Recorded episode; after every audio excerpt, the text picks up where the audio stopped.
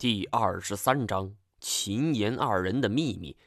之前我说过，干我们这行的每一个人都有自己的地盘，从南到北，从东至西，全国上下莫不如此。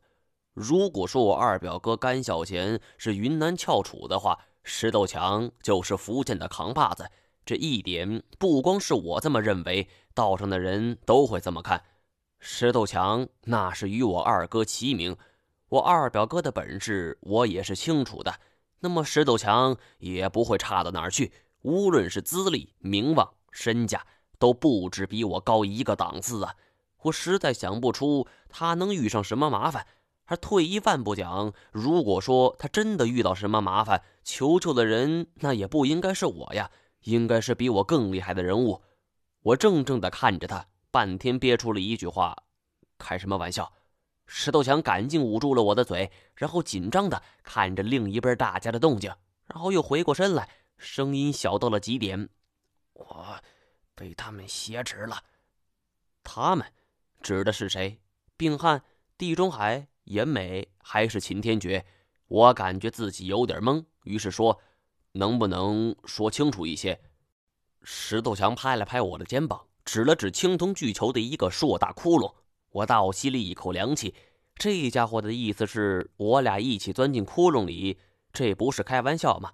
不过这样一来倒是能够很好的保护自身，但是这里边的窟窿是四通八达，钻进去后只怕是很难守住秘密了。但是石头强像是铁了心似的，他见我犹豫，便做了一个跟我来的手势，一个人弯腰，决定的就钻进了窟窿里。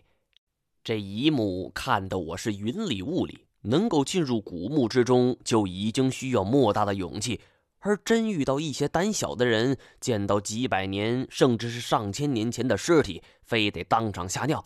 但是能够钻进古墓中的祭器里边，这更需要勇气了。金锁都没敢这么做，但是石头墙钻了进去，我也不能让他给看扁吧。现在想起来。我都不记得自己当时究竟是怎么想的，好像自己就像是赌气似的，不能输给石头墙。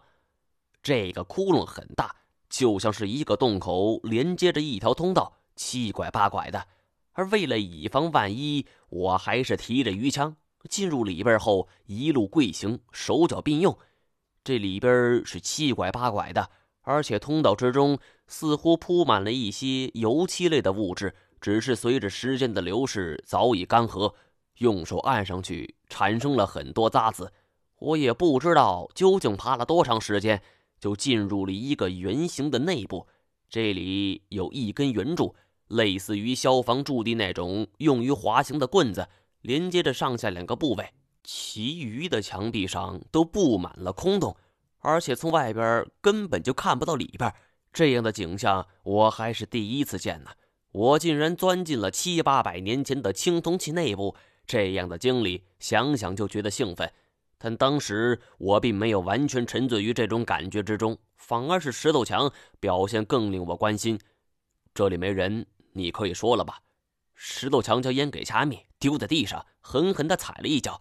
我的手电光照过去，赫然发现这里有很多烟头，而石头强又从兜里摸索出一支烟。点燃后吸了一口，满脸的紧张神情道：“你不能再走下去了，赶紧离开这儿，带我一起走。”为什么？石头强一开口就是这样的调调，这让我丈二和尚是摸不着头脑。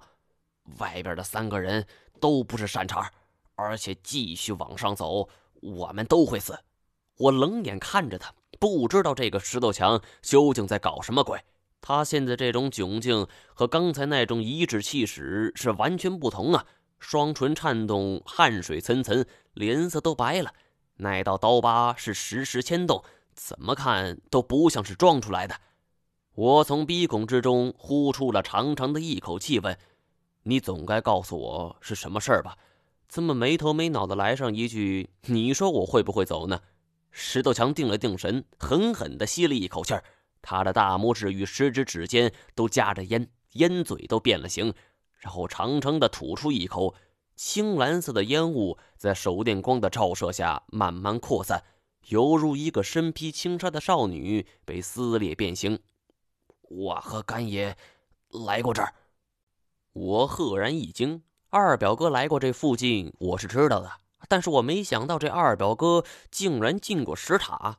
而最令人吃惊的是，我原本以为石头强想趁机把手伸进云南，但是从他的语调来判断，他似乎对于二表哥还相当尊敬，两个人关系还不一般。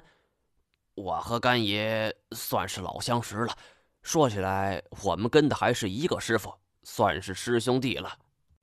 这些事情以后慢慢了解也不迟。我单刀直入，上次跟我二表哥来这里的就是你。石头强点点头，然后说：“上次我们进来的时候，来到了五层，没有遇到什么危险。但是上到六层的时候，就出现了问题。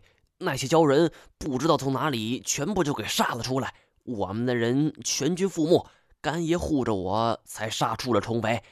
是他自己……”石头强的语气很是感慨，尽尽管关于之中的详情他并没有说。但是从二表哥的伤势不难看出，他们当时所遭遇的危险究竟有多可怕。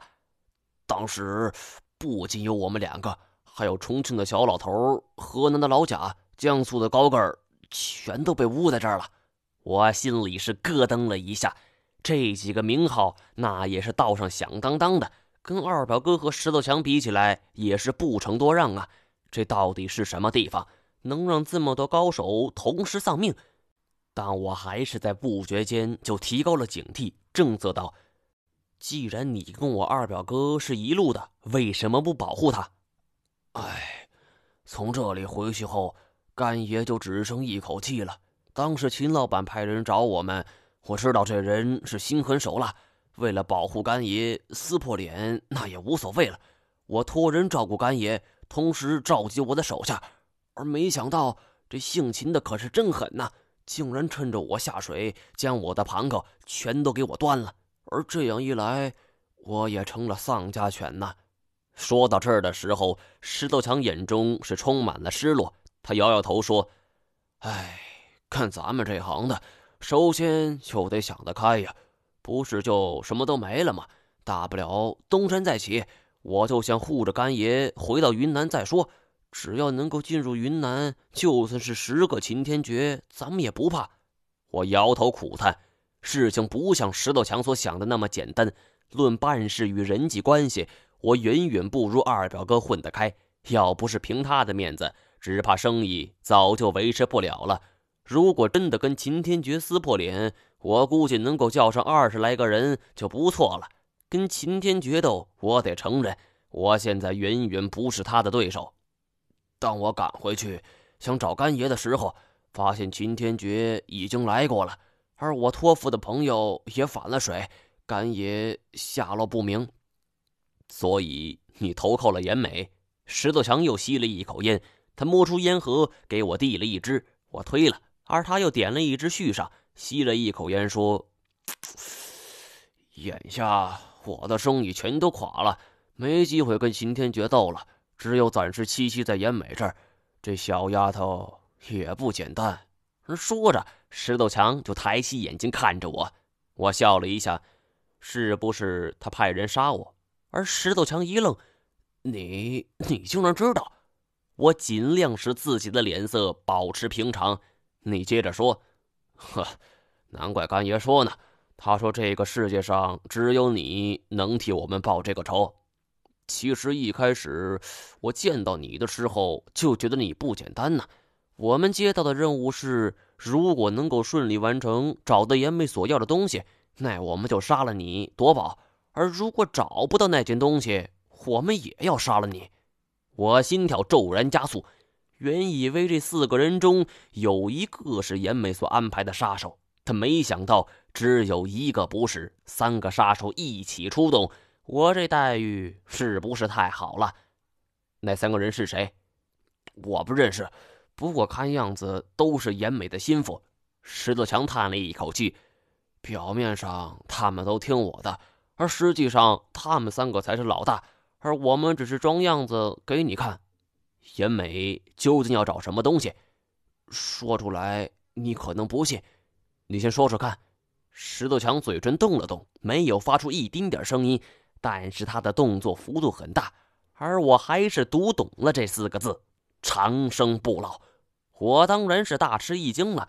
此前我一直觉得这四个字所描绘的东西是出现在虚幻的世界之中，从来没想过有一天会在我的生活之中出现。应该说，这四个字古往今来有太多太多的人都想追随，而从中国到外国，从秦始皇到埃及法老，每一个拥有了权势与地位之人都空前渴望自己的寿命能够得到延续。但若是说现实社会中真有这些东西，我还是难以相信。记得马航曾经就对我说过四个字，当时我没有在意，而现在想起来，他应该是有所指。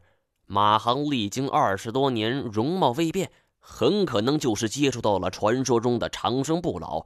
而石头强之前所说的取货，也自然是为了掩我耳目了。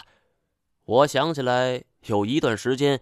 许多报刊以及电视新闻都争相报道生物医学工程界的一次重大技术突破——人类基因重组图的绘制成功，并且还宣言通过改变人体的衰老基因，可使人延缓衰老，甚至可以活到一千二百岁。我们作为旁观者来说，人类能够活到一千二百岁的话，面临着什么样的环境？自然资源被过度开发，人口密度过大，学习工作激烈竞争。这一切，甚至就是爆发战争的根本。而当我们站在人类利益的制高点上批评他人的时候，却没有想过，如果有一天我们自己能够活到一千二百岁，那该如何选择呢？我想，很多人的选择都会是尝试活个一千年试试。这就是我们一般人的态度。我们可以站在集体利益的制高点上去批评他人。但当我们活在自身利益的条件下时，集体利益将不再具有约束性。所以，我并不觉得严美或者是马航的选择有什么错，只是这一切来得太过突然，让我一时半会儿还没缓过神来。这世界上真有长生不老药吗？我忽然想起了一件事，一把就抓住了石子强的手腕，问道：“秦天觉让你们来这儿的目的究竟是什么？”也是想让你们长生不老吗？石头强摇了摇头，不是，他倒不是让我们来找什么长生不老药，而说来很奇怪，我到现在都没明白他究竟要找什么。他停了一会儿，继续说：“秦天觉当时对我们说，他要找的是一根青铜棍。”